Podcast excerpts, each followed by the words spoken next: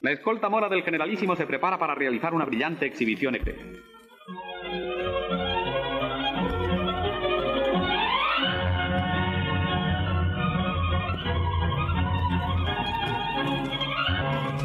Al aire marcial de la escolta se suma su magnífico alarde hípico, un espectáculo grato a los ojos, lleno de ritmo y de armonía. Sin un error ni un fallo, los jinetes componen y recomponen una vez más el difícil laberinto de sus evoluciones. Salam alaikum Adrari, volvemos con La Guardia Mora. Ernesto, marhaba back. Finkum. Hoy vamos a hablar de lo educativo, que no sabía si ponen el nombre de lo educativo o lo civilizatorio, porque vamos a hablar de los colegios extranjeros en Marruecos, en especial los colegios españoles, que venían con esa idea de la misión civilizatoria, ¿no? Y, y en la segunda parte ya con nuestro invitado hablaremos de la parte francesa, que también, mashallah.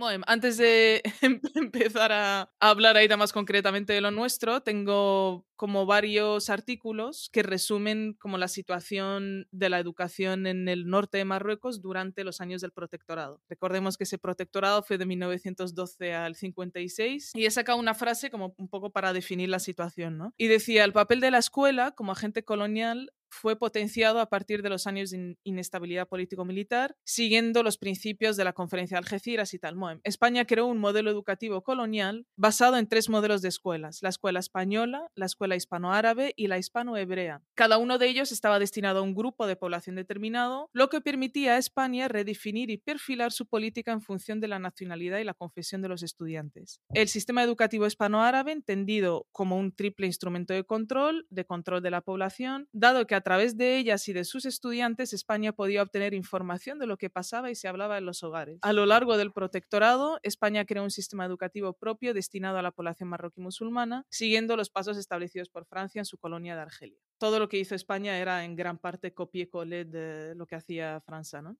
Otro de Buchain Ebn Emin, que es la presencia educativa española en el norte, explica estas tres, estos tres tipos de enseñanza. ¿no? Uno era el modelo tradicional, que venía de la enseñanza israelita, encarnado por las escuelas coránicas y escuelas talmúdicas. Uno dependía del ministerio del Habus, que estaba bajo la intervención de la alta comisaría, y la hebrea del rabino. El segundo era el modelo colonial, que insertaba dos tipos de enseñanza, la privada y la pública, destinadas ambas a la población española con presencia de una minoría marroquí. La privada en general la llevaban los franciscanos con la imagen o la figura del padre Lerchundi, ¿no? que eso nosotros en Tánger sabemos. Y la otra, la escuela pública, que estas escuelas estaban destinadas a españoles, aunque existían algunos alumnos marroquíes, que estaban dirigidas por un profesor que reunía como estudiantes de edades distintas, una cosa así medio rara. Luego estaba la escuela hispanoárabe, que no solo atendía a las necesidades de la colonia española, sino también de la marroquí. El centro era un espacio de difusión del idioma y de la cultura española a la población marroquí. De esta forma, el colonizador imponía las,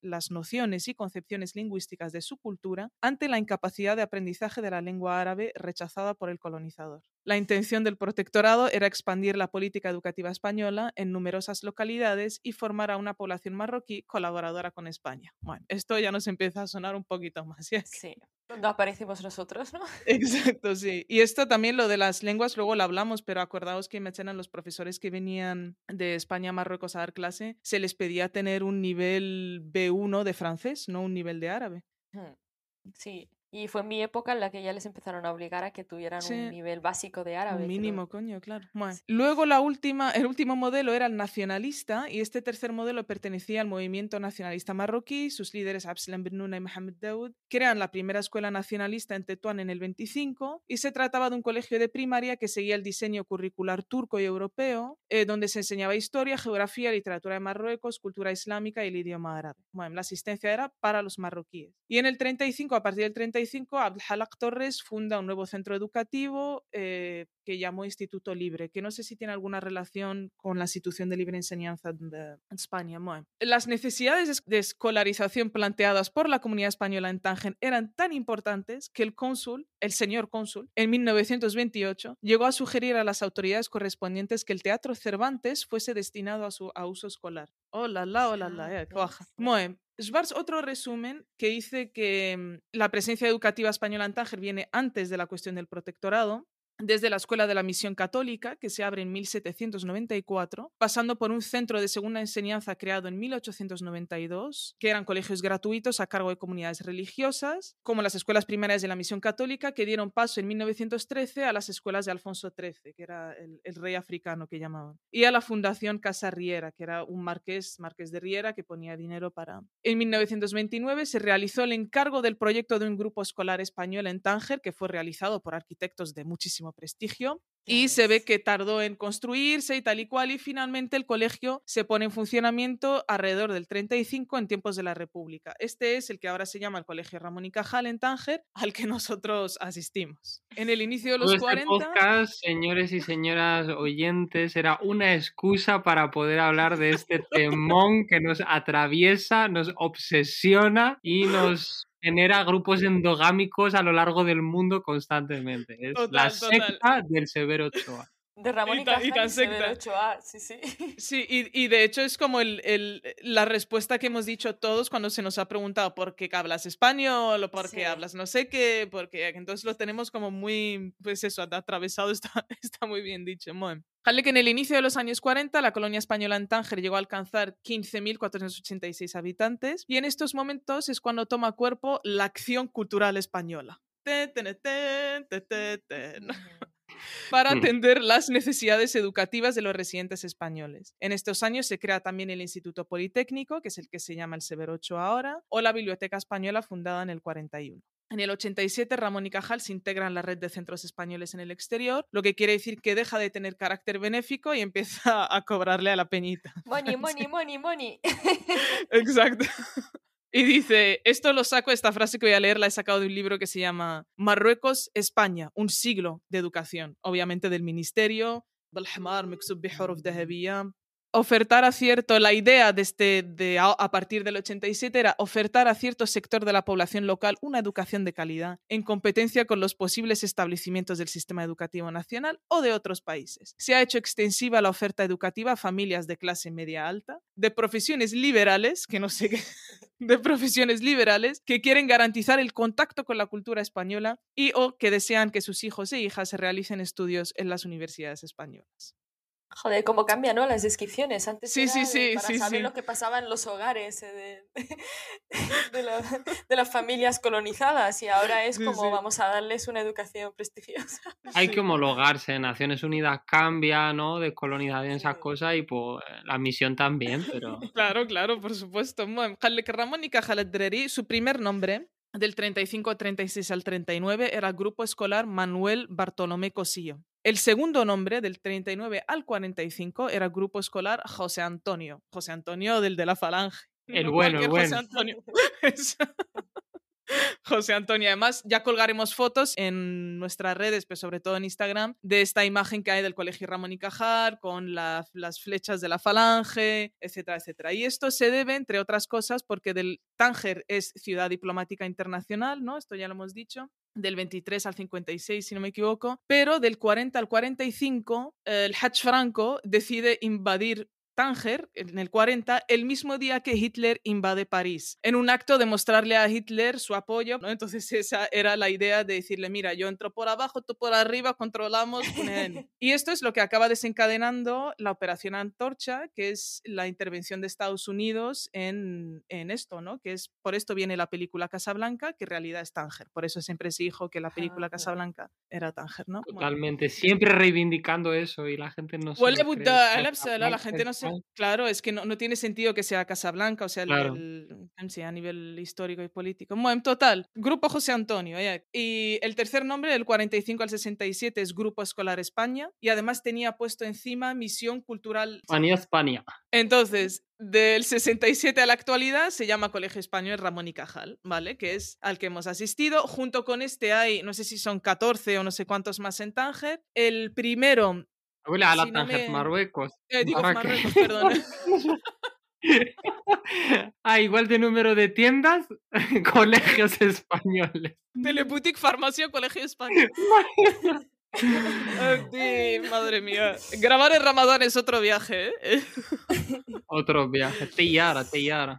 La y la tiara. Vale, voy a, voy a decir ahora las otras que tenemos, ¿no? O por lo menos lo que he conseguido sacar, Ana, de, de estos libros. El primero, si no me equivoco, es el Lope de Vega de Nador, de 1914 que pausa el, su labor del 21 al 24 por las guerras del Rif y Anual y Abdelkrim y esto, y recuperan el 28 también con el nombre Grupo Escolar España hasta el 35 que le ponen el Lope de Vega. El Instituto Nuestra Señora del Pilar de Tetuán en 1915 y la mayoría de estos, por cierto, todos, todos se inauguraban el 12 de octubre. Si no vaya, es que todo estaba como súper... Tía, es, es, exagerado, es exagerado, sí, Luego, el Colegio Jacinto Benavente del 23, el Luis Vives del Arache el 23 también, el Melchor de Jovellanos en Alucemas el 28, el Ramón y Cajal el 35, el Colegio La Paz Fleión, que yo no sabía que había, pero Fleión, del 46 al 47, el Severo Ochoa en el 49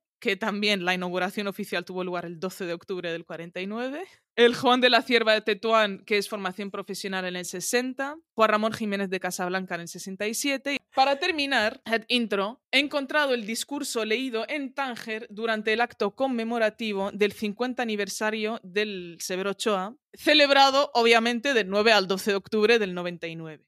Y entonces este es un profesor de Historia y Geografía que lee este discurso. Smack. El edificio, que se refiere al Instituto, al Severo Ochoa, respondía en su concepción a una doble influencia, lo imperial y lo africano. La arquitectura imperial se puso de moda en la posguerra civil por el prestigio de que gozaban todavía los imperios por aquellas fechas. Y como quiera el Escorial era el símbolo del imperio español del siglo XVI, a no pocos arquitectos no se les ocurrió otra manera de servir al régimen que llenar de pequeños escoriales la geografía española. El instituto, con sus proporciones apaisadas, sus parámetros rectangulares, sus hileras de ventanas, su frontón triangular y sus dos pináculos achatados, participaba de este estilo neoimperial, trasunto del manierismo arquitectónico del bajo renacimiento español. Para adaptarse al territorio, los arquitectos lo complementaron con un cierto sabor africanista y colonial, que se mostraba sobre todo en la arcada del porche bajo, cuyas dovelas uno esperaba ver aparecer a un coronel inglés de Rhodesia en calzón corto golpeándose impaciente con una fusta a la palma de la mano contraria.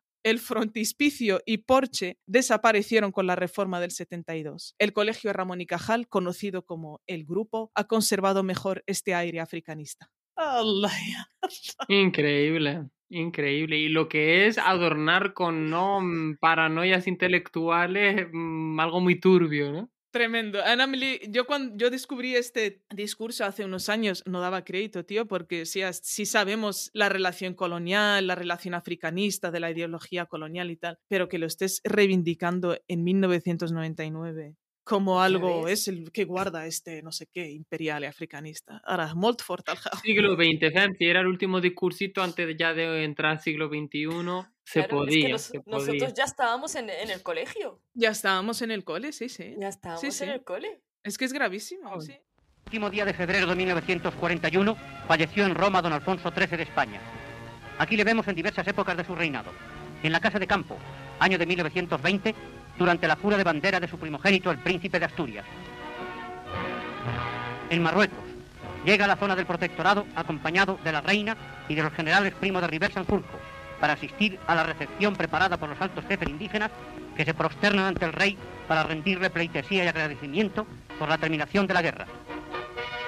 Después de la proclamación de la República, asiste a la boda de su segundo hijo, don Jaime, en Roma, donde había fijado su residencia, alternando con temporadas en Suiza.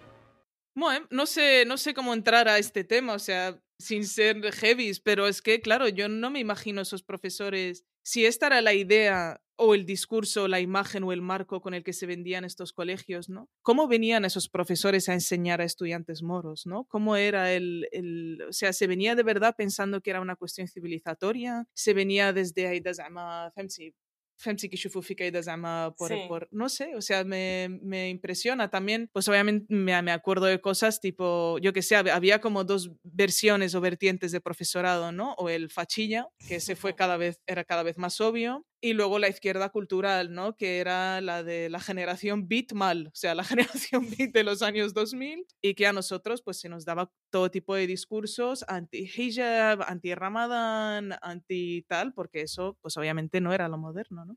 Proporrillos, eso sí. Proporrillos, por, Su...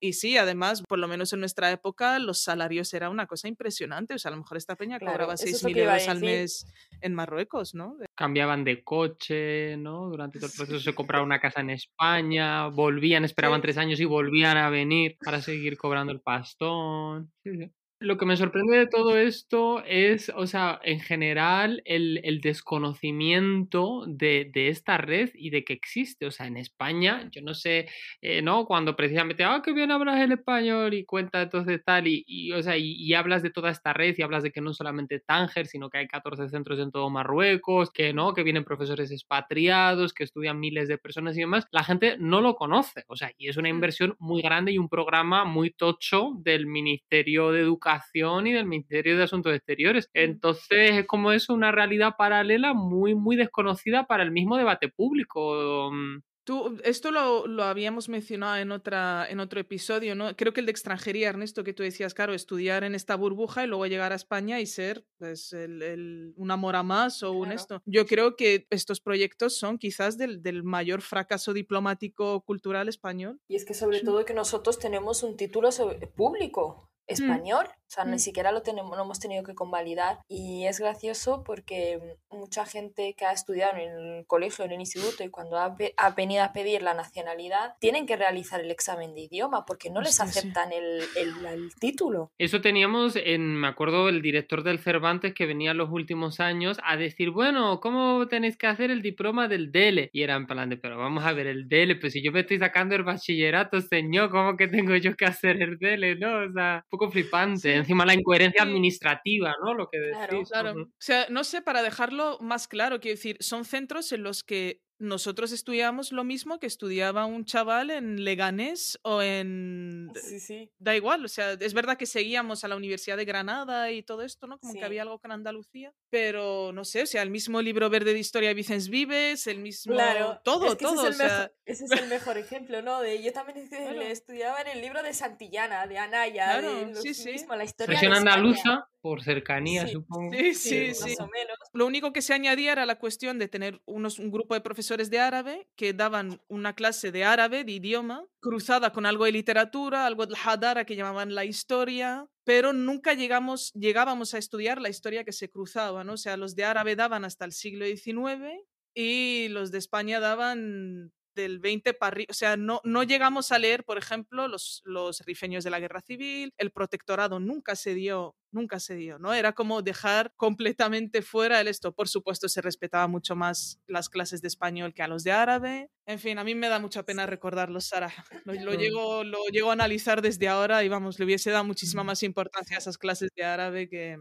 Sí, con el tema del árabe yo creo que ahí es donde está la brecha, ¿no? Y donde se, se evidencia como, ¿no? El, el meollo de todo el asunto, porque, pues, bueno, ¿no? Las clases de árabe primero a quien menos interesaba eran incluso a los propios alumnos, ¿no? Es decir, cómo de repente también cala toda esa visión colonial, porque es como si yo me voy a ir a España, a y tal, ¿para qué? O sea, sudo, sudo de la árabe al Sí, y realmente quien tenías que hablar bien árabe pues era la que era la hija del fqid jama que la tenían más eh, estudiada en casa y, y ese tipo de roles no pero luego el resto era pues eso además familias de clase media alta pues que quizás preferían el francés para hablar en casa no todo este tipo de blanqueamientos y demás. Y luego o sea estaba esa dejadez por parte de los alumnos pero también por parte de los profesores no o sea profesores que habían sido destinados por el Ministerio de Educación marroquí para dar clases en estos centros y que tras llevar muchos años, de alguna manera que también habían tirado la toalla y en muchas ocasiones, no digo que todos, ¿no? Había algunos que todavía tenían cierta pasión y demás, pero también era como una dejadez muy grande de que en Sí. cuanto aparecía una conversación sobre fútbol preferían hablar del Barça y empezar a debatir un ratito que no, eh, no a dar clases de una lengua tan profunda y tan vasta Sí. como la árabe al fusha. Entonces, bueno, creo que sí, el tema de las clases de árabe, unido además a la precariedad, ¿no? Estos profesores muy precarizados con salarios marroquíes, Mm. a diferencia de sus compañeros que estaban cobrando mega salarios, ¿no? Además, el departamento de árabe no era muy curioso porque todos nuestros profesores eran profesores de la izquierda marroquí, comunistas Sí, y traductores de poesía, ¿no? Entonces era, Sí. bueno, muy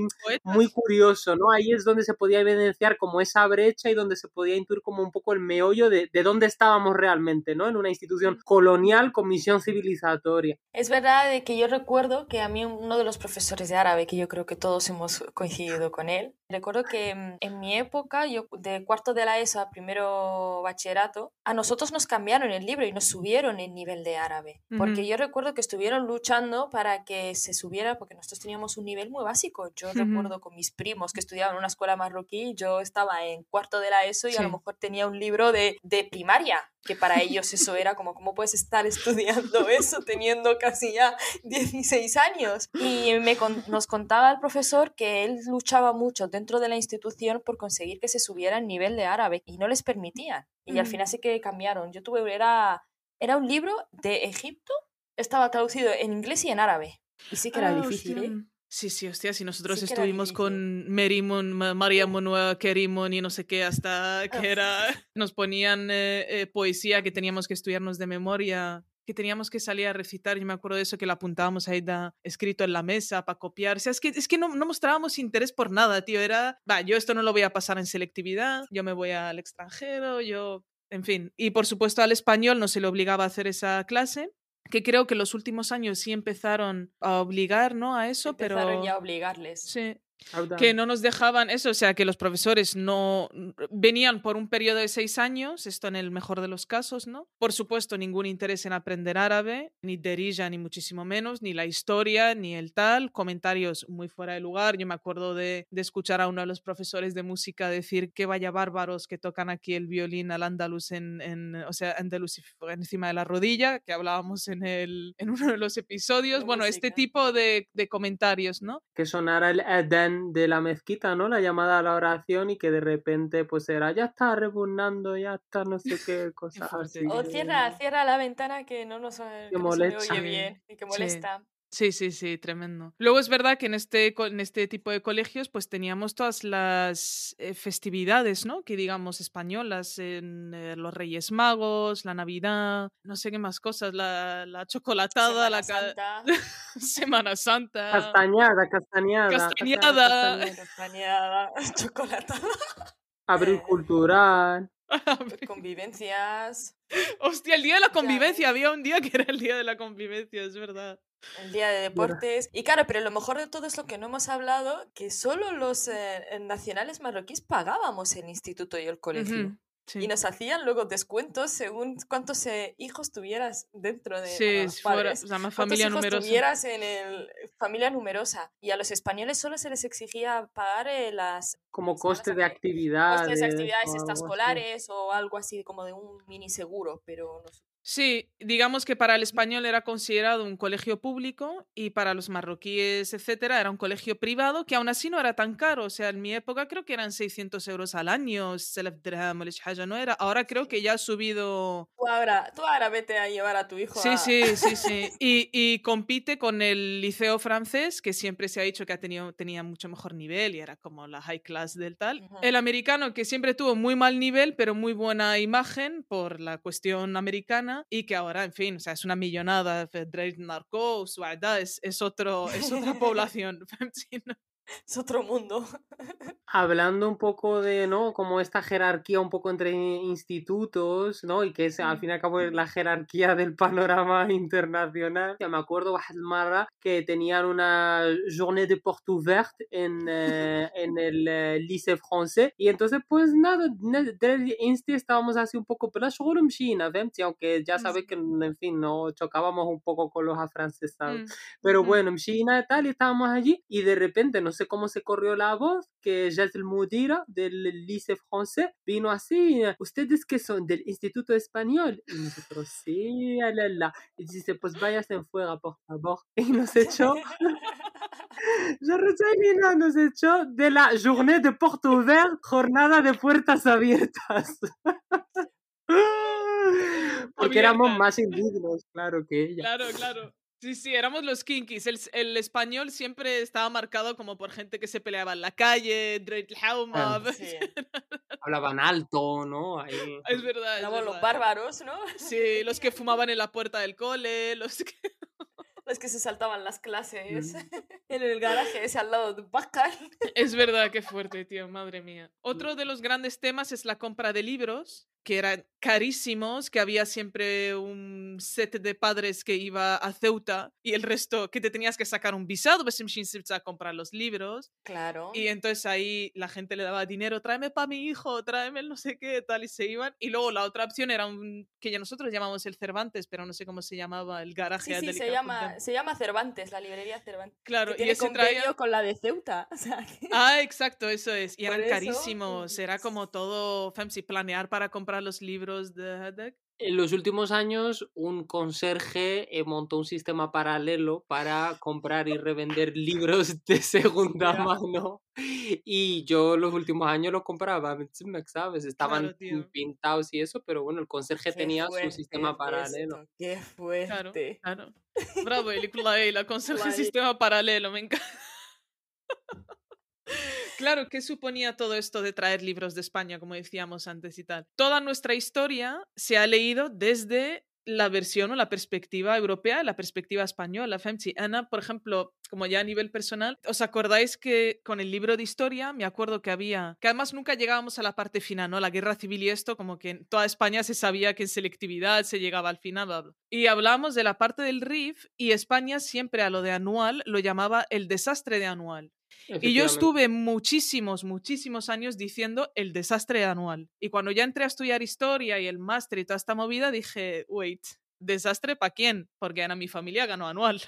o sea, a ver qué coño es esto, Pepsi. Pero claro, es- este es un ejemplo de mil, ¿no? Y de, de sabernos todos los ríos de España y no saberte ninguno de Magreb. Aula Femsi, o sea, que tuvimos que hacer una descolonización tremenda ya mayorcitos y ponerte a aprender cosas de tu país que no, o sea, yo no era capaz de situar Fes en un mapa, pero sí Guadalajara Efectivamente. perfectamente. Efectivamente. efectivamente. Es surrealista, es completamente su- surrealista. Sí, y sobre Sí. todo cuando, cuando te, te das cuenta de esta realidad, cuando conoces a gente de fuera y te empiezan a preguntar, ah, eres de Marruecos, entonces sabes hablar árabe, o te preguntan cosas de tu cultura, y, o sea, ya de historia, y te quedas bloqueada y dices, no, es que yo te puedo hablar de la española perfectamente, pero Sí, de la tío. de árabe no te puedo contar porque no tengo Mm. ni idea. Sí, sí. No tengo ni idea ni de fechas, ni de lo que pasó, ni cómo pasó, porque como tú dices, es como otra perspectiva, la perspectiva que nos han inculcado en un colegio español. Por no quedarnos solamente en el pesimismo, yo creo que sí que hay, hay algo como que rescatar y que tiene mucho valor. Y es un poco la autonomía que teníamos los estudiantes en el sentido de que al quedar en medio de dos culturas, ¿no? Al estar en un instituto español en el que te prohíban hablar tu lengua, pero a la vez la usábamos, ¿no? Como de manera clandestina, tanto para Hombre, organizar claro. boicots a los profesores, como para montar huelgas, como para insultar si estaba cabreado. Y la de chuletas que hicimos en árabe que no se consiguieron pillar para...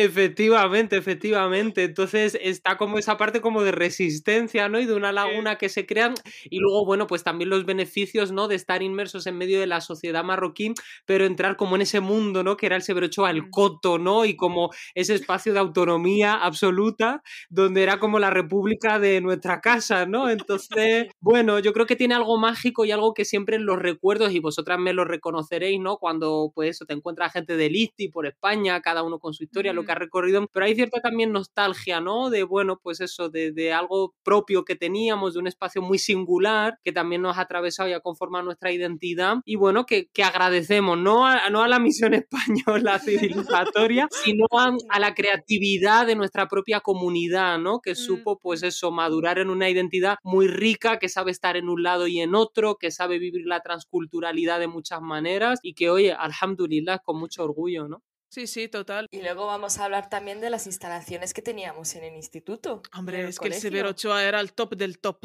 ¿no? Se decía así. Es el más grande de todo el extranjero, Claro, ¿verdad? Claro, Sí, ¿tú por qué sí. crees que las convivencias se hacían en nuestro, en nuestro instituto? Porque era donde cabían no sé cuántos campos de fútbol para hacer los Sí. partidos. ¿no? Mm. O sea, y teníamos un coto, o sea, dices, yo en el me ba- yo en el recreo me bajaba al coto y era como, ¿cómo que coto? Y dices, sí, teníamos un coto. Teníamos- campo de fútbol con las medidas reales. Sí, sí, sí. Un coto, para que la gente se sitúe, como un coto que hacía frontera con el Hospital Español y el Consulado Español. Y la zona se llamaba Iberia, para que veáis, o sea, todo estaba Era Es- territorio español ahí y yo creo que Sí, sí. por poco no nos piden el, el pasaporte Ya o ves, un visado Schengen. para entrar, ¿eh? Aguas internacionales españolas. Sí, y salías y estaba el Bacal vendiendo polvorones. Y otra vez a la polémica del... Y Pascal era el único que te cambiaba el euro. O sea, tú le podías dar un euro y él te daba 10 dirhams. ¿eh? A mí me sorprendió que, el, eh, sobre todo el Instituto Severo Ochoa, pasara de ser un instituto en el que era... em, yo cuando empecé en el institu- instituto, ya siendo mayor, Mm. yo qué sé, yo empecé en el instituto en 2000. Bueno, no me acuerdo en qué 2000, pero bueno, Sí, ya eran 2000 sí, y algo. no. Y a mí me sorprendía que hubiera también muchos laboratorios y yo no sabía la historia del sí, sí. instituto hasta que me dijeron de claro que había pasado de ser un centro de formación profesional a pasar ya luego a ser un instituto de la ESO y bachillerato y quitaron la formación profesional en, Mm, sí, en Marruecos. Sí. O sea, yo creo que no hay. Bueno, sí, en Tetuán. el de ¿no? Tetuán, el de Tetuán, el de Tetuán es más tardío. Pero de todas formas, de toda Sí, en Tetuán es el, es el. O sea, tienes el pilar y luego hay uno que hace, El Juan de la Cierva, creo que lo que he hace leído antes. formación profesional, ¿no? Juan de la Cierva. Yeah. Y aparte, aparte estos de estos centros Magreb, que es la mayoría están en Marruecos y son de estos años 40, 50 y demás, no, de 20 para arriba. También hay fuera, ¿no? Está, hay uno en Italia, creo que en Roma, en Nueva York hay otro, en California, Miami, creo que En también. París. París debe de haber, sí, pero no es Luis misión Buñuel. civilizatoria. Pero ahí no fueron a civilizar, ahí solo a intercultural, A compartir. a A compartir. compartir. Efectivamente. Sí, bueno, un poco por, por retomar algo que creo que hemos comentado en, en otros capítulos, ¿no? O sea, a mí me, me parece de nuevo muy interesante también ahí como el cambio que hubo con eh, toda la crisis del 2008, la vuelta de todas estas generaciones, ¿no? Segundas generaciones nacían en España, que por tanto tenían el privilegio de no pagar, ¿no? Como tú decías, Nuhat, y eran además familias shabiyat, eh, ¿no? De- del mm, el entorno popular, entonces podían de repente irrumpir como en ese escenario. Y, y bueno, y como los vínculos ahí, pues también se, ¿no? Cambiaban, o bueno, la, la brecha de clase también se, se veía, ¿no? Entre alumnos, el que tenía la limusina y el que se iba hasta Dredep o hasta, yo qué sé, Tanjabelia en autobús, ¿no? Entonces es, es muy, muy interesante. Total, sí. La rivalidad entre los colegios también, ¿no? En esas, en esas ligas de fútbol o la, la gimcana de matemáticas. eh, شكون Sí. يربح واش كازا واش الرباط واش طنخر تطوان ¿cómo es? El teatro, el teatro. El teatro, sí es verdad, siempre había premios de teatro y se lo llevaba el... Y fuimos 11 años consecutivos, se llevó el de mejor obra. Smehlen Qollek. Por favor, que somos el severo, ¿eh? Hombre, el coro, el coro que habíamos ido a, que nos llevaron a Madrid a cantarle a la ministra. Hey, da, femsi moritos, waqfin, no, pero vestidos lo de mejor del- blanco. Pero lo mejor del todo, el coro, Yasmina, ¿dónde hacíais los conciertos, por favor? En la iglesia, en todas las iglesias de Tánger. El tour occidental. Era que Bueno, bien educados están claro. estos niños, mashallah, la educación Pero- occidental. Pero es que era flipante, por, por ejemplo, iba mi madre, iban, o sea, no sé, como las madres, femsi, madre iba con el velo, tal, a mi hija cantando Ave María, Ave Verum Corpus Natum. Allah. Aleluya en árabe, la versión de Aleluya del árabe. Y No luego metieron canciones africanas, ¿eh? Osana y ya. que alguien dijo, bueno, va, mete la tarara aunque sea, que, salgan con la No, derbuga. yo a creo que no a la- pasaban solo con Principeletti y ya está. Eso, eso, eso. La tarara. Tibredi. Sí, esa canción yo creo que era un poco el resumen de, de lo que Sí. éramos, ¿no? Era como... El conjunto, ¿no? De, de culturas. Y luego Sí. las, las vueltas en transculturalidad que le dábamos al propio profesorado. Es decir, eh, todos esos Exacto. estudiantes a los que le daba reparo corregir a la maîtresse de français porque había escrito mal la frase en la pizarra y había que corregirla, pero con cariño para que no te bajara la nota la maîtresse, ¿no? Entonces, Eso. bueno, eso, que en todos los idiomas era como, salvo el castellano, y algunos ni eso, se le daba Sí, sí. mucha vuelta. Eso creo que lo mantenemos también en relación. Yo he escuchado a mucha gente española hablar de, mm, del poco inglés y francés que saben por los profesores que tenían en el instituto y el colegio, ¿no? El listening, ese tipo de cosas que también hemos vivido. Eh, Clase de que alguna profesora nos ha preguntado en plan cómo se dice esto en francés, ¿sabes? Tremendo a Heidi tremendo Zama, wow. Pero nada, que, que, todo bien, ¿eh? Que a tope con... Que muchas gracias por la experiencia. Época, en cuarto de la ESO nos enteramos de que en el, en el Instituto del Arache, que llegaba hasta bachillerato, lo que pasaba de que hubo, ya no se matriculaba mucha gente en el Instituto del Arache. Hmm. Entonces se hizo un convenio con el de Tánger, que era el más cercano. Y yo recuerdo que vino un grupo de, de, chavales, compañeros, que estudiaban en el, en el Instituto de Larache y querían terminar los estudios, o sea, hacerle bachillerato, y los metieron con nosotros en clase, porque cerró. Ya no existía mm. bachillerato en Larache, porque era, solo habían, creo que eran seis No, pero el bachillerato volvió a Larache, ¿eh? Yo al menos en, mi época. estoy hablando de mi época, porque ya no sé si volvió. En mi época volvió. La selectividad sí que venían a hacer la Tánger, porque en la RH la UGR no llegaba.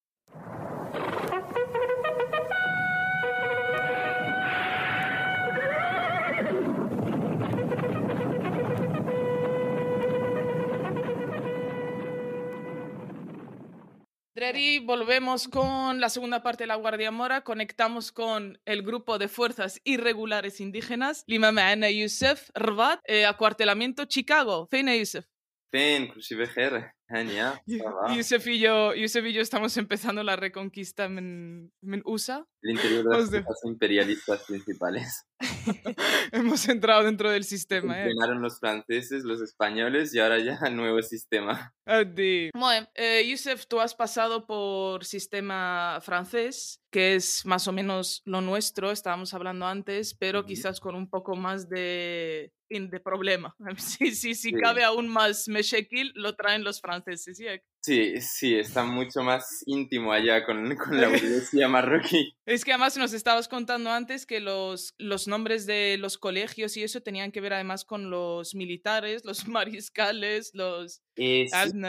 Pues mira, la historia de los colegios franceses empieza como la de los colegios españoles, o sea, es, es un emprendimiento colonial puro y duro mm. que no se quiere esconder de ese hecho. Así mm. que mm, se nombran los liceos de cierta manera. antes era Gouraud, que era el tío ese que trabajaba justo en Liote, era un, no me acuerdo de su puesto oficial, pero o sea, un tío famoso de eso que estás en Líbano, en Siria, no sé qué, Marruecos. Indochina. Indochina, todos estos nombres, no sé qué. Y después em, se transformó este mismo liceo, lo cambiaron de lugar y se transformó en Descartes, que bueno, Descartes todo el, el mito de la modernidad, no sé qué, de lo de la ¿eh? lumière, de la ciencia, de, del racionalismo, ¿sabes? Sí, contra sí, esto, contra el oscurantismo religioso, no sé qué, marroquí.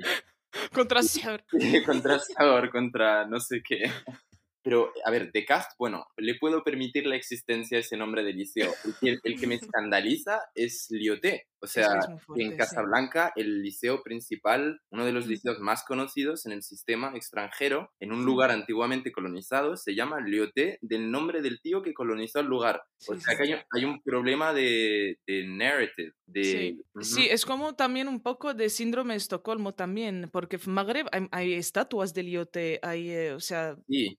Absolutamente. Eh, pero es que sí, o sea, no, no, todavía no tenemos como una relación que sea consciente de lo, lo que pasó en la colonización y que intente reconstruir algo a partir de allí. O sea, no tenemos nada constructivo, tenemos como neurosis casi con... Sí, o sea, odiamos la cosa, pero al mismo tiempo la amamos tanto. Sí, sí.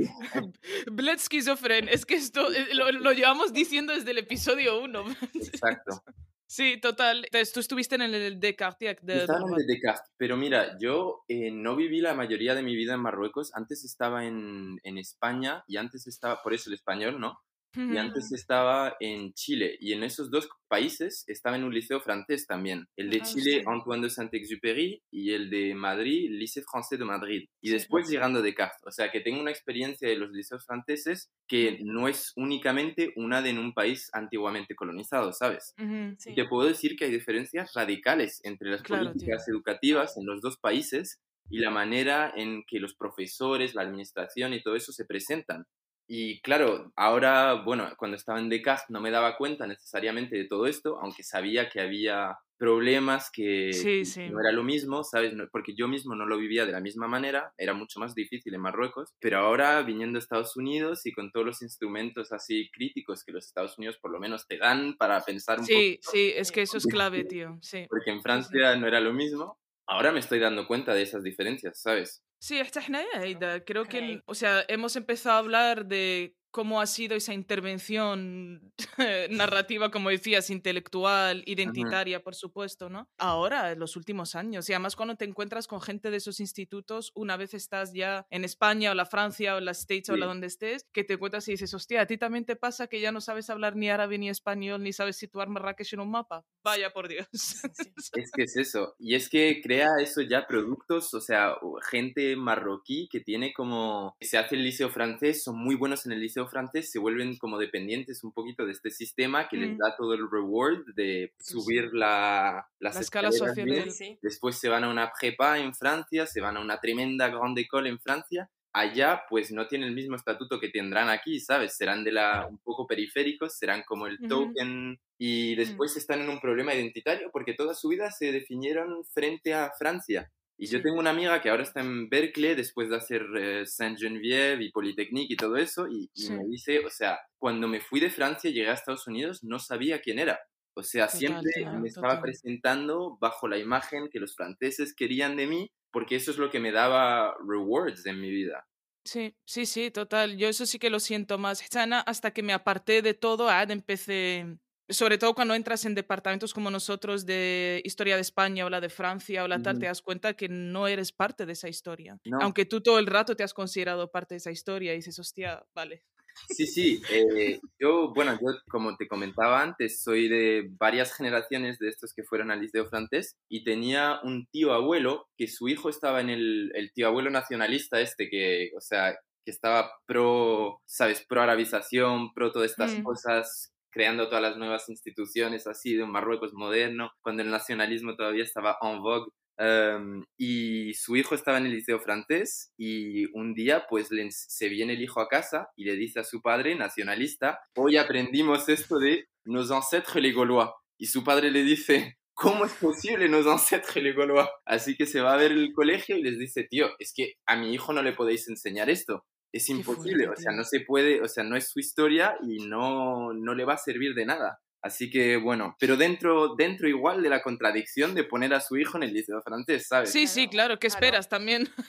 Sí. Claro, a nosotros nos pasaba solo cuando llegaban las navidades y nos enseñaban los villancicos. O sea, yo recuerdo llegar a casa y estar cantando La Virgen María, nacido el niño Jesús, en un ámbito de una casa musulmana en Marruecos. Y claro, yo recuerdo llegar a casa súper contenta. Sí, estamos cantando villancicos. Y yo como, no cantes eso en casa, eso no es nuestro, no es nuestra cultura ni religión. Sí, ¿Qué es eso? Sí, esto tiene, que, pues eso, la, la intervención que estos colegios suponen eh, a nivel familiar también cuando estás Uf. creciendo, ¿no? Sana Canajal de ir a casa a pedir regalos de Reyes Magos. Y mis padres como, who the fuck es esta Sí, gente? Sí, Como, ¿no? como mucho la Ashor, me soy Reyes Magos. Y tus padres están allí, pero para ti hasta hay una insuficiencia de tus padres, tío. ¿Cómo todos los niños estos blancos están recibiendo Exacto. regalos y no sé qué? Y yo estoy aquí jodido en medio de los... Como mucho en el Eid me dan algo, no sé qué. O sea, hablando de ley, también yo me acuerdo de, de el- éramos varios primos, algunos íbamos al colegio español, otros al Liceo Reñot de Francia Hedek, Ujú. Y claro, los niños empezaban a hablar en ese idioma. Llegaba un punto en el que ya no hablas de Rilla cuando te juntas con tu primo que va al colegio español. Guau. O al, claro, entonces estábamos fileid con nuestras madres, padres, tías, no sé qué, ellos hablando en derilla y nosotros que si español, que si no sé qué. Y mi abuela nos llamaba día, como la gente que vendía en Castillejos en contrabando, que hablabas español, break día, ya le veo el break día. Era muy heavy, tío, porque ni, ni aprendías los refranes, ni los chistes, ni era como una, un desarraigo dentro de esa familia. Em, en fin, no sé. Claro, te quitan todos los reflejos de to- toda esa tradición oral de la darija, de todos los proverbios que se va Sí. pasando de generación en Sí, sí. generación. Que pues en Marruecos igual constituye una fuerza cultural que tenemos allí. O sea, es, es, es el cuerpo como de, de, nuestra herencia cultural, la darija para mí, que se fue transformando con la historia del país y todo esto. Pero a nosotros pues nos, nos desconectaron de eso. Yo con mis primos también hablo francés y lo raro es que había una historia un poco rara en esta, que hasta el francés que hablamos nosotros era como influenciado por el francés de las banlieues que tienen en Francia ya. Así que tienes como a los marroquíes, a esta inmigración de África del Norte que se va a Francia, una inmigración como de clase media, popular, todo esto, que se va a Francia, que hace su vida allá, que influencia a Francia desde el interior, y nosotros, como un poco más burguesía esto en los países colonizados, recibimos esa cultura que fue influenciada por, o sea, por medio de Francia, la cultura de... Hostia, qué fuerte, sí. ¿Sabes? Y no podemos, no estamos atentos a estas clases populares y a su fuerza de producción cultural sin que estén validadas por Francia. Sí, sí, muy fuerte. ¿eh? Esto creo que es más que el español, eso no suele pasar. También es verdad porque la inmigración de, de Magreb Francia es mucho más eh, anterior, ¿no? Amplia a, la de, a la de España. Sí, y tienes a todos los niños de burgueses allá en Marruecos hablando, o sea, sacando todos los términos de rap, no sé qué, wesh, ref, tranquilo, quoi, Que además venía atravesado por Argelia también. Claro, claro.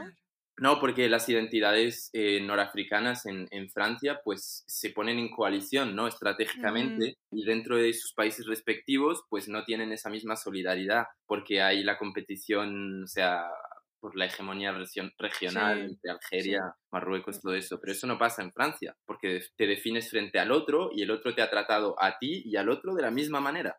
Sí. sí, yo no sé, o sea, me imagino a esos franceses y españoles viniendo a estos colegios encontrando, encontrándonos como ese producto y ese resultado. Es que no, no me imagino cómo lo leerían. Es ridículo, o sea, me Chile, que hablan no sé qué, que se saben villancicos, o no sé qué. Pero yo creo que ellos también se sorprenderían ante el, resultado de ese neocolonialismo, ¿no? Es que para, para mí es rarísimo, porque cuando me, vi, me vine a Estados Unidos me encontré con amigos franceses que ellos tampoco querían, que ellos tampoco querían continuar en el sistema francés y estaban aquí en Estados Unidos y ellos toda la educación tuvimos la misma. Y después cuando les digo que yo nunca viví de mi vida en Francia, ahí con todas las referencias culturales, viendo los mismos sí. escuchando la misma música, teniendo las mismas referencias históricas, es que no entienden, es súper raro para ellos. Sí, sí, sí. Really sí. difficult to wrap your head around, como dicen los es que es crear producto, es que es total, o sea, va todo, no sé, y yo eh, también como decir un poco el por qué nos meten en estos colegios, ¿no? O sea, antes lo hablábamos, yo, yo creo que es un resultado de los años de plomo, de Hassan II, de tal, en el que los padres dicen, bueno, pues han pasado años en los que se han cerrado departamentos en las universidades, los colegios han sido muy controlados, los profesores encarcelados y tal, entonces, bueno, pues meterlos a un colegio francés o español o tal, siendo el español el más barato, que eso no lo habíamos dicho, el, es, es, una manera de comprar ese visado Schengen o, no, o, o salir, ¿no? O liberar al hijo o hija. Sí, ¿no? Y de también darle un cierto pensamiento crítico, que eso se había eliminado casi de los programas en bajo Hassan II de, en muchas maneras diferentes. Francia como pues mantuvo eso en su educación, en su política educativa, así que está, mira, míranos a nosotros, que tenemos sí, eso que vosotros... Eh, Descartes tenemos la razón. Lo quitó, claro, que tenemos la razón, ¿no? Además los nuestros eran todos científicos, Ramón y Cajal, Severo Ochoa, sí. todo, todo tenía que ver con eso, es verdad. Allí, eh, eh, cuéntanos, es que antes hablábamos de, de esta intervención, eh, los disfraces ah, de carnaval. Uh, sí. los carnavales en los colegios, eh, los colegios modernos. Sí, modernos españoles, sí. eh, mis sobrinos ahora acaban de empezar, pues eh, están empezando en el colegio, son como la sí. segunda generación, bueno, tercera, sí. segunda generación de mi familia que está en el colegio y en carnavales del año pasado, pues mi sobrina en cuatro años Le pregunté a mi hermana, y bueno, ¿y qué se van a disfrazar los niños? No sé qué, no sé, me esperaba como la princesa Disney o Luna y. Estrellas. A los un narco, a lo mejor. un narco, un terrorista, yo qué sé, lo clásico. Pues no, lo mejor de todo fue, la temática era los conquistadores. Madre, es que. No, es, es, que es, es que es durísimo. Es que, ¿cómo se les ocurre, tío? 2022 a genial. Y tenían, claro, niños de cuatro años cuatro vestidos años de... vestidos de, este, ¿cómo se Cortés, llama? Colón. Eh, sí. Colón, Cortés, supongo. No, el otro, Magallanes. Magallanes. Es que, no- eh, es que a nadie, en todos estos procesos, a nadie se le ocurre, like, background check, tío. Pues iban vestidos de Magallanes, la verdad. Y los niños, yo, yo a mí me hubiese encantado, pero, o sea, es verdad y que es- me gustaría preguntarle a mi sobrina, ahora que ya más o menos es más mayor, ¿qué sintió? O sea, ¿qué, eh, No, sabía de claro. Magallanes? O sea, ¿qué les habrían explicado en clase para decirles, oye, en carnavales os vais a disfrazar de Magallanes? A unos niños de cuatro años. Es que, que no sé, ah, ما ما عرفت مين مبدا انا هاد هاد análisis هذا o sea cómo se le ocurre a los pedagogos a los profesores de infantil cómo se te ocurre tío venir de España y disfrazar a cuatro moros de Magallanes وش منيتك زعما كيفاش عملتي لا disfrazarías de Colón a alguien en Badajoz o en- o sea Es que eh, m- eh, les falta, hay un, eh, como hay una responsabilidad para mí que les falta a esta gente, a todo Mm. el sistema. O sea, eh, es la continuación de esto o que, bueno, eh, la continuación del proyecto colonial o que vamos a seguir poniendo las escuelas o que no hay ningún problema. Pero claro, hay que tener una responsabilidad con eso y una conciencia de lo que estás haciendo en ese acto. Y esa está completamente inexistente. Ese es realmente el problema para mí. O sea, y que sea inexistente en el 2023, 22, 21. O sea, una cosa es los 90, los 80, digamos, hasta en 2008 baja, pero Allah ya, za'ma, es, eh, sí. Y los padres que también deberían en algún momento Claro. decir, oye, ¿qué es esto? ¿No? Como de explicarles el colonialismo, por supuesto, pero quizás Sí. disfrazar a los niños de Magallanes.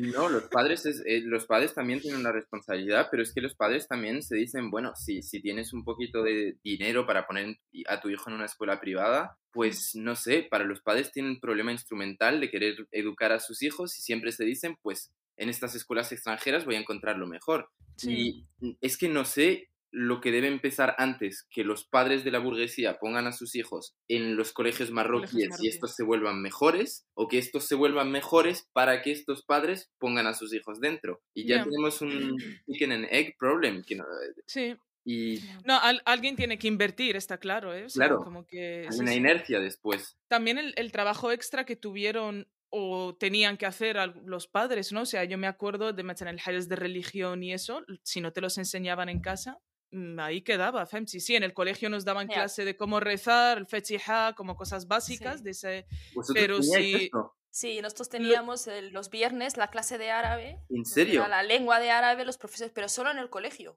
¿Solo en el da- colegio? solo en el colegio, en primaria nos Sí. daban clase de árabe. Pero un, Sí, eh, sí. o sea, de árabe, de, de- de religión, pero algo muy Jumu'ah. básico. Como cate- catequismo lo que tienen Sí, aquí. sí, Sí, sí, nos enseñaba las horas del Corán, las más pequeñas y fáciles, como Sí. tal, y nos contaban un poco la historia de los profetas, pero muy leve, pero muy leve. O sea, era Y algo eso- como- Eso yo creo que era opción de esos dos o tres profes que hubo en el colegio que decidieron el viernes decirnos lo que es el fetija, cómo se reza y tal, por dejar ahí algo, por ayudar a esos pobres padres que tenían que hacer todo ese trabajo en casa. ¿ven? Porque esto no se hace en Francia, ¿eh? El, la ICT no sé qué. Esto es Claro, la claro, claro. claro.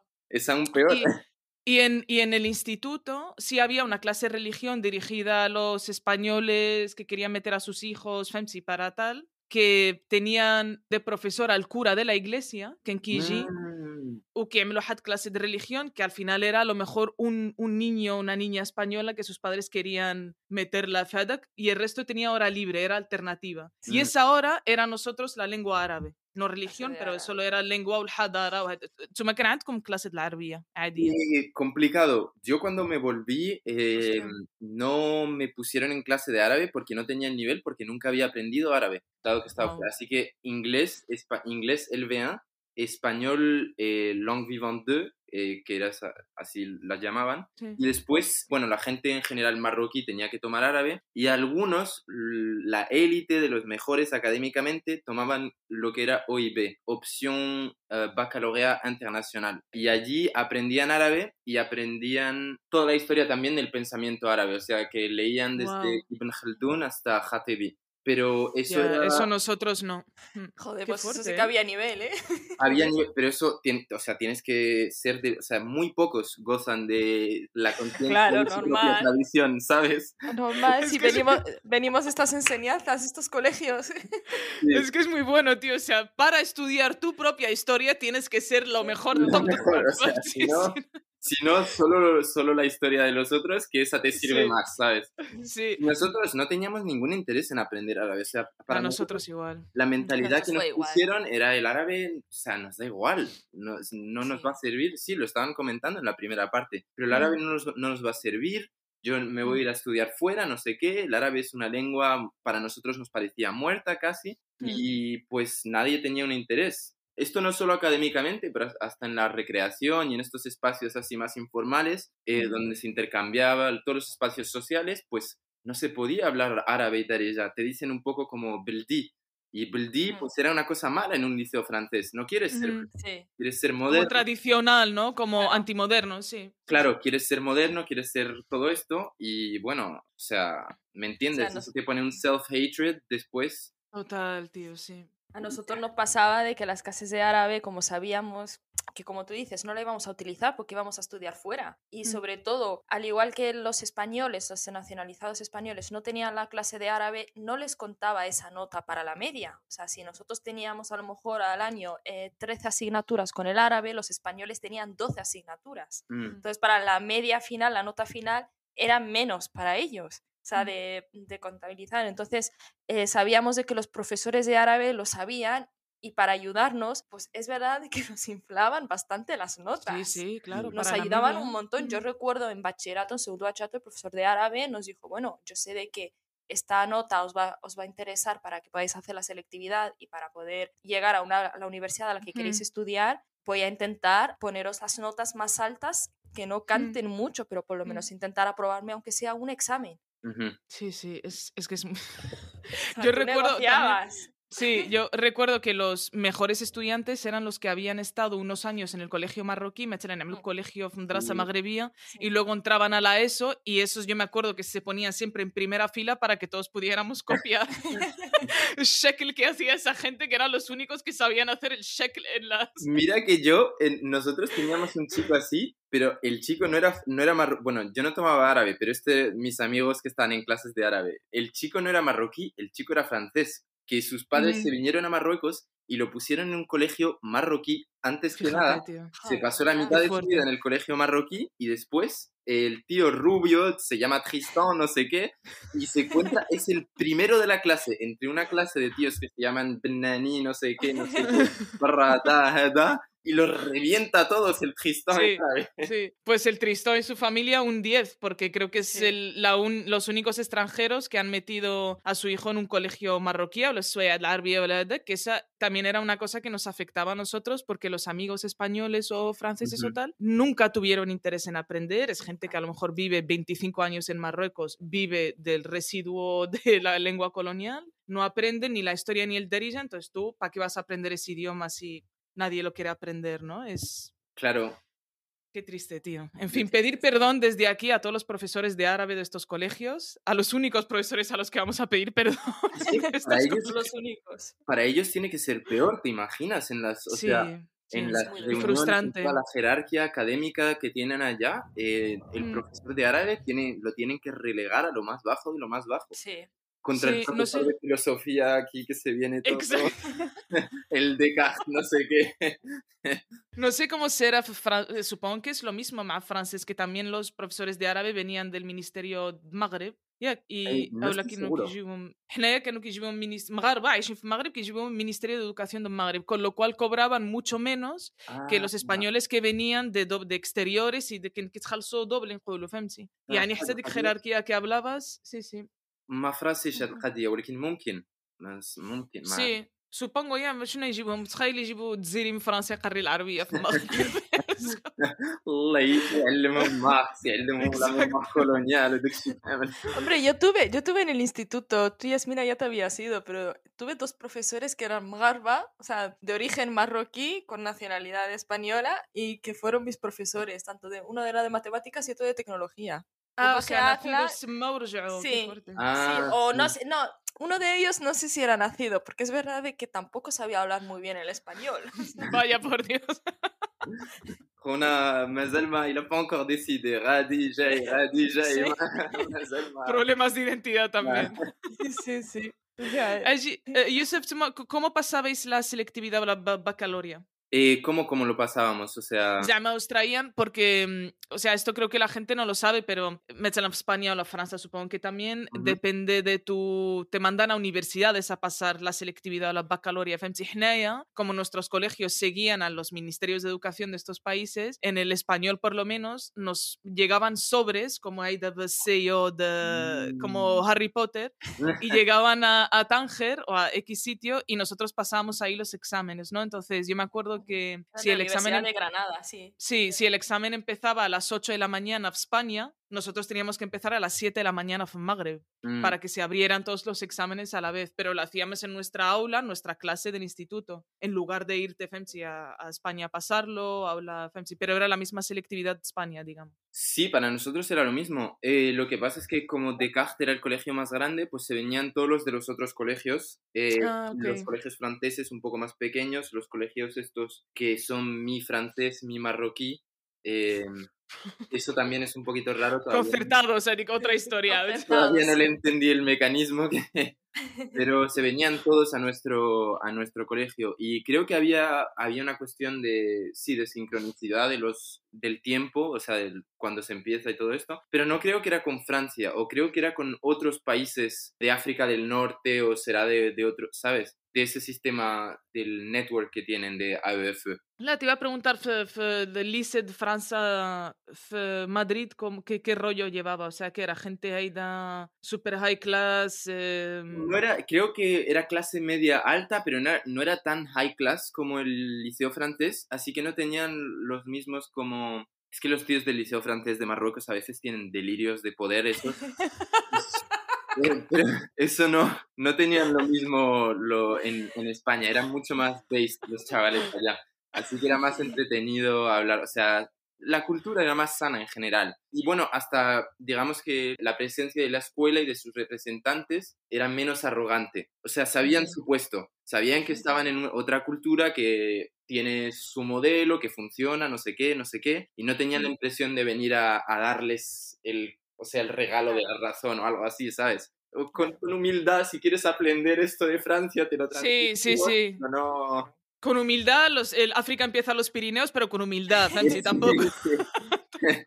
Eh, pero mm, nada, en Marruecos era, era otra historia. En Marruecos se hacían, o sea, era mucho más. Y el, el, el, choque también, porque, bueno, la cultura española tendrá en común mm, con la cultura francesa más que la cultura marroquí aunque las historias estén vinculadas íntimamente. Pero igual los franceses en Marruecos, yo me acuerdo que en 2016 hacía parte de la moda de estos tíos con delirio de poder de ponerse babuchas y los, oh em, los Adidas, estos sweatpants. Eh, ah, y se venían en clase con babuchas, no sé qué, después de fumarse su porro de la mañana y esto.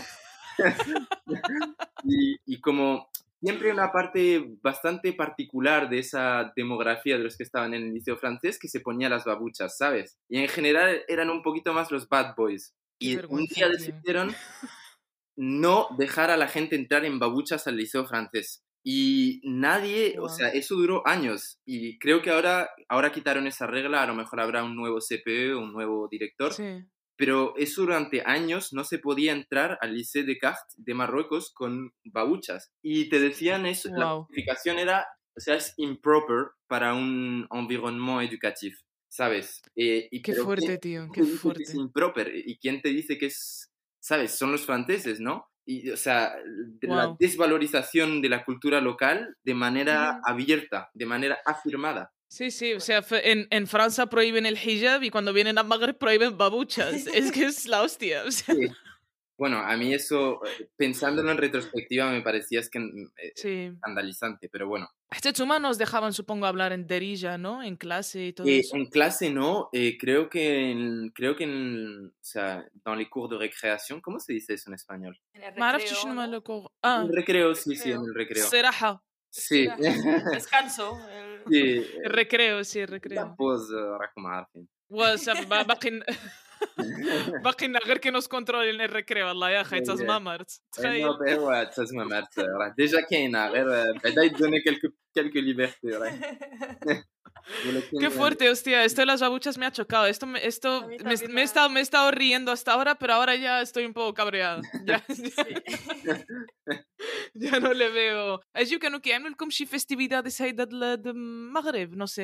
Em, no, creo que... Ashora o... Sí, Ashore, algo así, ¿no? Creo que eh, no sé exactamente lo que hacíamos en esas ocasiones, pero me acuerdo tener la conciencia de que era Ashora. Así que por lo menos era un tema de discusión, ¿sabes? Por lo menos estaba presente la idea ya flotando, pero no sé si cancelaban clases, no sé si hacían festi- festividades, no, eso seguro. O sea, no había nadie, nada en el colegio que conmemoraba pero, o, o, lo, lo que pero sea. algo, algo marroquí, pero francés. Eh, francés tampoco me acuerdo, la verdad. Pero es que francés, sí, no, francés Realmente. no me acuerdo. A lo mejor habrá algo con el armistice o no sé qué, pero no. Y también tenía, supongo, los festivos, ¿no? Te jun ¿Os juntaban los festivos franceses con los marroquíes? ¿Miliki con Rajaf francés? ¿Te suma con Rajaf eh, sí, creo que sí.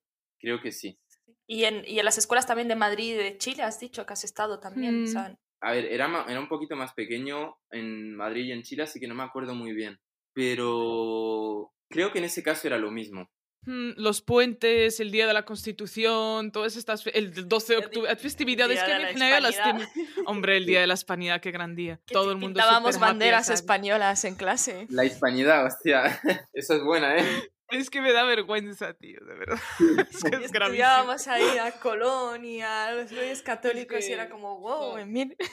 Es gravísimo. Sí, eso sí, es yo me- acuerdo haber aprendido el himno de, de Francia y siempre haberlo Mm. conocido en mi vida, eh, pero nunca hasta, hasta el Mundial. Hasta el mundial. El himno de Marruecos. Nosotros podemos decir que nos sabemos el, el himno de España, pero la letra... Franco. Franco, ¿qué tiene el culo blanco? blanco. Sí, eso lo cantaban, no sé, mira, eso es como lo que decía Yusef al principio de, de ese francés que te llegaba desde Francia atravesado por tal. Sí, Eh, nos llegaban cosas de España que cómo es posible que estuviéramos cantando en un colegio en Marruecos Franco, Franco que tiene el culo blanco. Eso no nos lo estaban enseñando obviamente en el colegio, no, o sea, yo no sé. Femsi, pero era algo que llegaba desde el otro lado, no sé si era por la tele, por Femsi. Sí, como las Mm. revistas super pop. Ah, A mí me da la impresión igual Operación Triunfo. que para vosotros en los colegios españoles hay un poquito más de subversión eh, que en los Hmm. franceses. Me da que la gente es un poco menos subordinada, ¿sabes? Eh, pero de manera constructiva. O sea, yo tenía amigos en, en los colegios españoles y todo esto, y eran mucho más como Wayne Hmm. de, de su condición, ¿sabes? Sí, no sé si es eh, por la cercanía, por, pero también es por la imagen de, de elitismo que no tenía lo español y que sí tiene lo francés, ¿no? O, o- o en Magreb se respeta muchísimo más. O sea, si eres francoparlante eres muchísimo más valorado que si hablas eh, española, por ejemplo. Sí, Así, y mira, punto para cualquiera que no sea marroquí que esté escuchando esto, eh, es- el liceo francés, o sea, el- la educación francesa en Marruecos, de manera informal, se llama la misión, todavía. Sí, O sí. sea, درسيو Sí, sí. ولدك la misión, درسيو بنتك la Sí. Sí, misión, sí, no sé tío, sí, qué. sí. والله مدارس إلا de la misión. نادية كتحبنا بزاف في الميسيون واعرة والله حتى كيتعلموا مزيان في لا ميسيون ¿Sabes? Que es verdad que se sigue escuchando a día de hoy. Ese Total, tipo de déjame elogio de de la la misión. misión. Sí, y sí, pero es verdad que es la francesa la que más se llamaba. Por eso te digo, o sea, creo que hay muchísimo más respeto y incluso en el cine, ¿no? Esas películas Maroc o Hadoud, de, de esa Mm. burguesía afrancesada y Femsi, Sí. muchísimo más, sí. Sí, sí. Allí antes que otro tema era los libros que hablamos en la primera parte, ese contrabando de compraventa de libros. Los libros. Buah. Eso. ¿Cómo funcionaba en el francés? Pues en general, para nosotros era difícil encontrar los libros en... Ah, es que había una mafia con librerías locales. Creo que había un cierto nivel de corrupción donde, mm, o sea, los que hacían el programa o los que lo aplicaban, que serán los profesores, que tampoco se les da el poder de hacer el programa, me imagino, pero les No, daban como los libros o la lista algunas librerías, y había como un partnership o algo así con librerías locales. Y esas librerías eran como los únicos que traían esos libros y les hinchaban el precio, porque claro, quien los compraba, pues solo los hijos que se podían permitir estar en el francés. Claro, tío. Eh, vamos, los libros eran carísimos, carísimos en Marruecos. y te ibas hasta a París, a la librería Giberjean, en el medio del latin, del quartier latin, y te No costaba la mitad el, libro. Hostia. Así que... Sa- únicamente- Salía más barato comprarte un billete de avión. Sacarte Schengen Visa, es verdad. Como ir al doctor en Estados Unidos, que es más barato irse hasta Francia o ya ves, ya ves. tomarse el hotel cinco estrellas. Te haces la clínica privada en París que irse a cualquier hospital aquí en Marruecos. Pero eso era lo mismo para los libros. Perdona, eh, que es que me me acabo de acordar de ahora. Yo creo que tú ya te habías ido, pero cuando nos pusieron en la puerta del instituto el detector de, de metales, que ya no se podía Ah, entrar. hostia, sí, yo me había ido ya. Ah, Ya ¿Cuál te es con. Emlo? ¿Qué había pasado? Hay dos Salam. Justo cuando tú te ibas, cuando en tu último Sí. año, entonces, claro. Esto sí que es un delirio, desde sí, luego. Nos O sea, pusieron eso, detector de metales, o sea, tú no podías entrar, o sea, no podías sí. entrar sin Ni no que fuera downtown Baltimore, ¿no? Co- Pero eso era en el instituto, en el colegio, en el colegio no lo tenían. No, O sea, yo no solo lo recuerdo... en el colegio drama. Ah. Bueno, no sé, esto se extrapola también a las cuestiones, universitarias, ¿no? Cuando te pones a estudiar, Mechelen, uh, hablábamos en la primera parte que, mm, no sé a ti, Yusuf, cómo lo has vivido, pero empezar a aprender sobre la historia de Marruecos a lo mejor pasa a partir de los 25 años, que te das Exacto. cuenta que tienes un vacío increíble. Uh.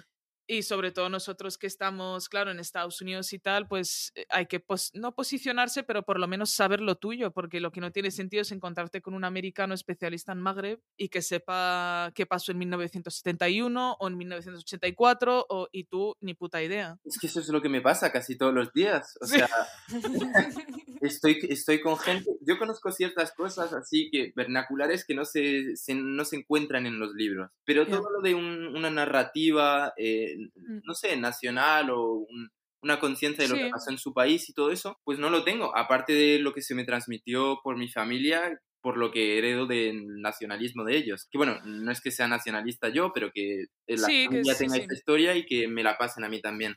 Pero Mm. sin eso, nada, o sea, no sé nada. Y eso era uno de mis mayores regrets en mi vida, es no haber tenido acceso a esta generación de gente en mi familia, dos generaciones más arriba, de estos que habían vivido ese momento entre, Sí, entre Francia y entre Marruecos. Y haber podido hablar con ellos, pues para saber qué era el espíritu del tiempo, qué es lo que les empujó a hacer lo que hicieron, a querer arabizar, a querer, ¿sabes?, hacer este tipo de cosas contra Francia y no sé qué, y, Sí. y ver cuál era su visión cultural del país, porque ahora, pues claramente estamos struggling para formular la nuestra.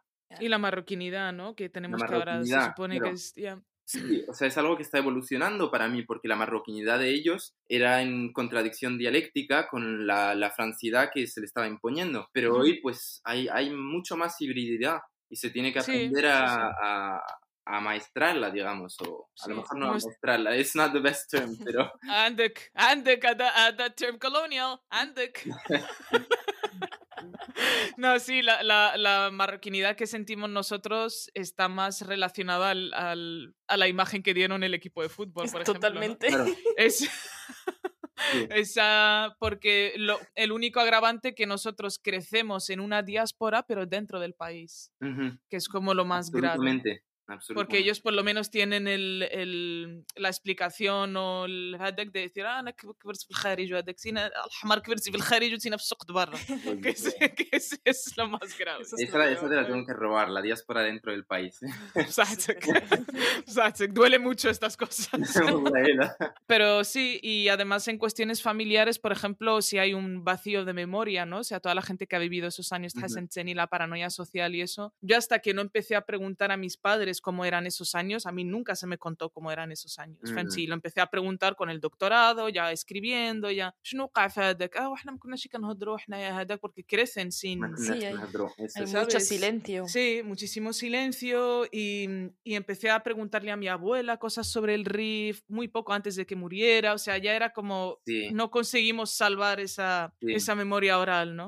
Sí, y yo me acuerdo haber descubierto las Les Révoltes du Pain, las de los 80. Nador del 84, lo que llamaban los levantamientos del hambre o la Ujú. revuelta del pan también lo llamaban آه، Sí. نادور حتى طنجة وهذاك هذه Sí. هذه بسببها باش خرج ¿tú te acuerdas de cuando Hassan Teni salió diciendo la última vez que voy al norte Sí, sí. Aubesh, que les llamaban va, Aubesh sí. pues es por esto Sí. y sacaron tanques y todo Exacto, sí, era jodida la cuestión, o sea, Mm. riots, eh, sí. sí, sí, sí Pero mm, yo me acuerdo haber aprendido esto en una clase de teoría literaria en la universidad eh, donde estábamos haciendo el capítulo del postcolonialismo y una de las cosas que leíamos pues era The Other Americans de Leila Lalami, escritora marroquí que se vino a Estados Unidos y es bastante popular aquí y escribe en inglés, claro. Sí, de esta, Yusef, perdón, de esta hablamos, Nuja, ¿te acuerdas en el capítulo de la lengua que hablamos de Estebanico, del personaje Estebanico? Esta es la que escribió el libro de Estebanico, pero desde la perspectiva de él como esclavo marroquí en la conquista española. The Moore's Account, sí, sí, sí. Ya, fantástico libro. Em, pues nada, eso, o sea, el libro hasta, hasta la historia no la encuentro en un libro de historia, la encuentro en un libro de ficción que es publicado por, o sea, prensa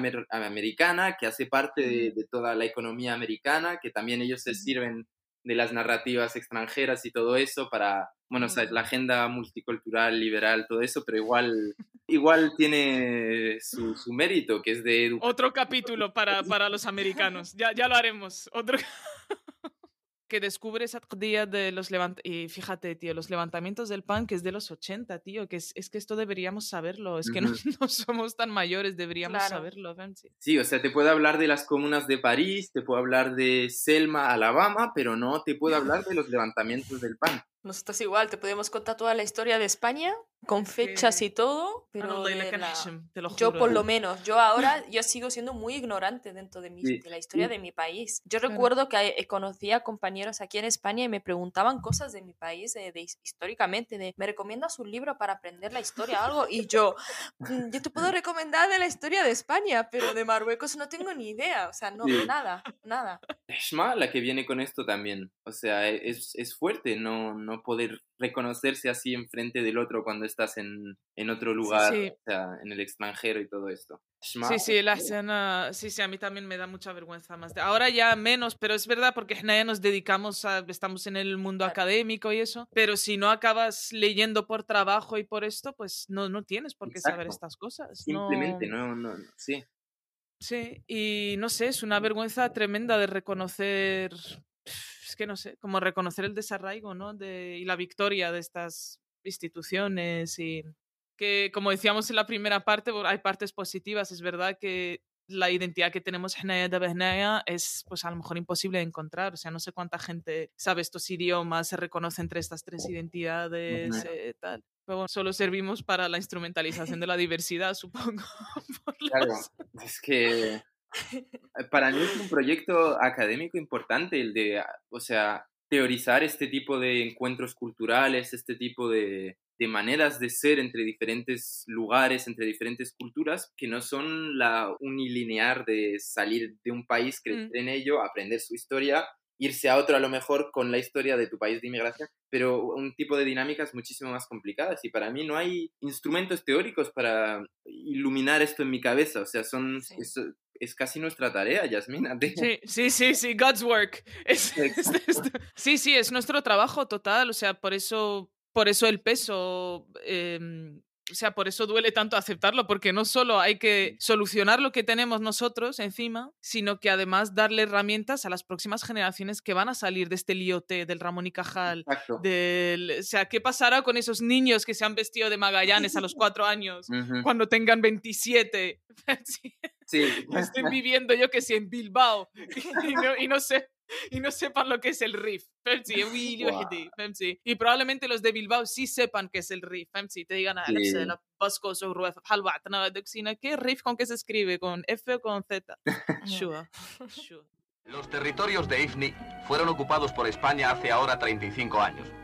Escasas tropas mandadas por el coronel Capaz se adentraron sin incidentes de ninguna clase en dicha comarca desértica, poblada tan solo por escasos nativos, habitantes de míseros aduares. Durante todo este tiempo, la administración española ha trabajado de firme, creando una moderna y cómoda ciudad. El gobernador español, general Vega Rodríguez, y el ministro marroquí del Interior, general Ufkir, pasan revista a las unidades allí concentradas.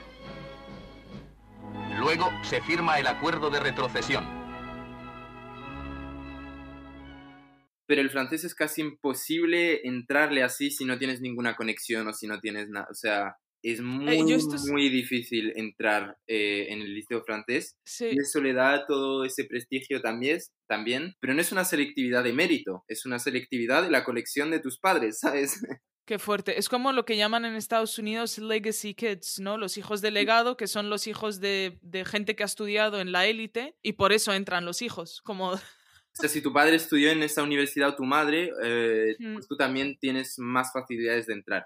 Nosotros últimamente en el colegio, ahora que mis sobrinos están ahí, está, está siendo mucho más complicado el entrar también. Sí. Se están haciendo como demasiadas entrevistas tanto a los padres, ya les obligan de que los padres sean hispanohablantes, em, que les hacen también unos exámenes a los niños para ay, ver si ay, ya entienden, o sea, ya un niño de tres años ya intentan ver si tiene, eh, sabe algo del español. Sí, o ¿no? sea, y, luego, y luego le metes colón de disfraz. Claro. les Pero ahí, o sea, es mucho más complicado. Y antes, yo recuerdo que siempre se guardaban, por lo menos en nuestras generaciones, se guardaba un cupo para los nacionales españoles. Sí, eso sí. Mm. Pues ahora últimamente ya no. Ahora últimamente lo único que quieren es recibir cash. O sea, mm. prefieren que entren eh, nacionales marroquíes a las enseñanzas españolas, pero que les obligan que sepan español. O sea, es como muy contradictorio las. Yeah, what's the point, ¿no? Y a los españoles, pues ya es como que intentan quitarles, como que ya no les quieren tanto en, el- en las enseñanzas estas. Hostia, qué fuerte. Hemos pasado de misión civilizatoria a, a ¿qué? Sí, A ahora la mayoría, económica. sí, ahora la mayoría, claro, ahora la mayoría de los, eh, yo, lo que yo recuerdo en, en mis generaciones de tres años, cuatro años, cinco, Mm. de tener bastantes compañeros españoles, que a lo mejor Sí. sus padres tenían empresas, trabajaban en el consulado o sus, Mm. o eran hijos de profesores, pero yo ahora veo los compañeros de mis sobrinos y, por no decir todos, son marroquíes. Eh, sí. Sí. No escuchas nombre de, ah, pues yo tengo un compañero que se llama Fernando, o se llama Julián, o se llama Isabel. No. O sea, de- ella Qué tiene fuerte. compañeros marroquíes. Sí, eh, nosotros un punto que no, no sacamos a la luz es esta cuestión de estos últimos años se estuvieron construyendo muchas más escuelas, ahora está entrando la belga, todo, Ah, sí. más escuelas españoles, españolas, ¿sabes? todos los coloniales, ¿sabes? A ver si se llama la belga Leopold II, ¿no? Dreri, todo indica que tenemos que levantar una escuela en Marruecos, lo sabéis, ¿ya? La de... La escuela de la periferia. es eso, de libre periferia. ¿Cómo la llamamos? Edward. Said, no, es muy basic Edward Said, hay que encontrar algo más... eh, La escuela Bembarca. ya, ya como- busca. Eso sería tan bonito. La escuela Ya, la ya, ya tenemos proyecto. Hay que elegir sitio también. Eh. Pero ¿saben quién es la última persona en sacar su escuela francesa privada? No, Es una de las Lallas. No sé exactamente quién es, pero una de las Lallas. una de las lelas. Es que... eh, que, que tiene el, el grupo escolar Jacques Chirac en Rabat. Señores y señoras. Bueno, bueno, bueno. bueno, es pertenece que a es- la es familia Royal. Guayal. Ah, Jacques Chirac, además, ¿eh? From, all the people. Claro, from all the people. Y tienen la continuidad esa entre el Collège Royal y el Lycée Descartes, que hay opciones educativas que no son disponibles cuando terminas el Collège Royal, sobre todo en las filières scientifiques, y tienes que ir del Collège Royal al Liceo Francés. O sea, es, es la, ¿sabes? Así que todos los hijos Ah, de consejeros de toda esta gente, pues un momento se encuentra también en el Liceo Francés. Joder, qué nivel, ¿no? Es que es ver, es que lo nuestro era muy mediocre en comparación con No, lo nosotros tuyo. como mucho teníamos algún hijo de algún funcionario del consulado y ya Eso era como es. si fuera alguien, ¿sabes? Pero es que no, Claro, porque... no te digo la toxicidad que se oponía en los colegios, ¿eh? Claro, tío, claro. de sí. poder, o sea, y había desniveles dentro de eso, porque tienes el hijo que entra por mérito académico, el hijo de, de no sé qué, de algún funcionario, de algún médico, todo eso que entra por mérito académico, y el hijo de, bueno, no sé quién, Sí, sí. empresa, de no sé qué exportador, de no sé qué amigo de este, de este, que su hijo conduciendo las Mercedes, no sé qué, y... Qué fuerte, tío. Bueno. claro, es que eso, eso causa también, claro, problema entre los propios estudiantes, ¿no? Como visten, Mucho. como las Mu- marcas, el no sé qué. es. Wa- Elite esa cultura en Marruecos. Hay que hacer algo porque esa cultura en Marruecos es súper fuerte. Peor que élite. Peor que élite. Drari, hay que intervenir esto, Saraja. Montamos un colegio, pero que enseñen otros ahí. أنا ما رجعش المغرب نقري. ولكن levantamos el colegio ahí. Genial, genial, hacemos las entrevistas. Mira, vamos a Hacemos las buscar a todos los entrevistas. profesores de árabe, esto, pro- espe- Eso, eso, tío. Attibi, especialista de Marx, el traductor poeta de Levi, no sé qué. y después todos esos los ponemos y que te forme una élite crítica, Eso. teórica, no sé qué. una élite comunista en Marruecos, que, que solo sepa árabe derija, ni fusha, ni fransawiya, ni el inglés, abuelo. Análisis marxistas de la cultura marroquí en Darija, por favor. Eso es lo que nos falta. Uh, buscamos sponsor para montar nuestro colegio. Ya llevamos buscando para hacer un documental, para hacer un colegio, para... Porque mira que estos estudiantes que salen de los colegios marroquíes, que están formados científicamente, porque claro, las humanidades no se las dan de la misma manera, se van a Francia y se encuentran en las mejores prepa, en las mejores grandes écoles de ingeniería, de matemáticas, de todo eso STEM, y se los comen a los franceses. O sea, tienen un nivel superior. Y hay artículos sí. ahora que están sacando Le Figaro, Le Monde Afrique, no sé qué, ¿cómo es que estos marroquíes tienen un nivel tan avanzado y no entienden? Y, Hombre, y van porque a los, la matemática es de dónde viene. Es que es eso. Y- Eso, eso pasaba también con la gente en instituto cuando llegaba a España. Yo me acuerdo, Femsi, en las universidades escribíamos mejor, eh, Femsi, mejor dialéctica. Sí, sí. Es que, es que, bueno, materia hay, simplemente hay que formar eh, bien. Sí, sí. Y claro, bueno, evidente eso, ¿no? sí, bueno, Safi, ya, ya el proyecto está. Sí. Ya veremos cómo sacar esto adelante. Allah, Allah. Safia Kedrer, Imanes y Sitemajor. No, yo creo que... Merece la pena un capítulo largo porque es que esto... Y lo más probable es que hagamos otro segundo capítulo Seguro. sobre esto porque creo que a todos nos... Ernesto lo decía en la primera parte, es un tema que nos atra atraviesa, además y que no se habla mucho también. Que no se No. habla.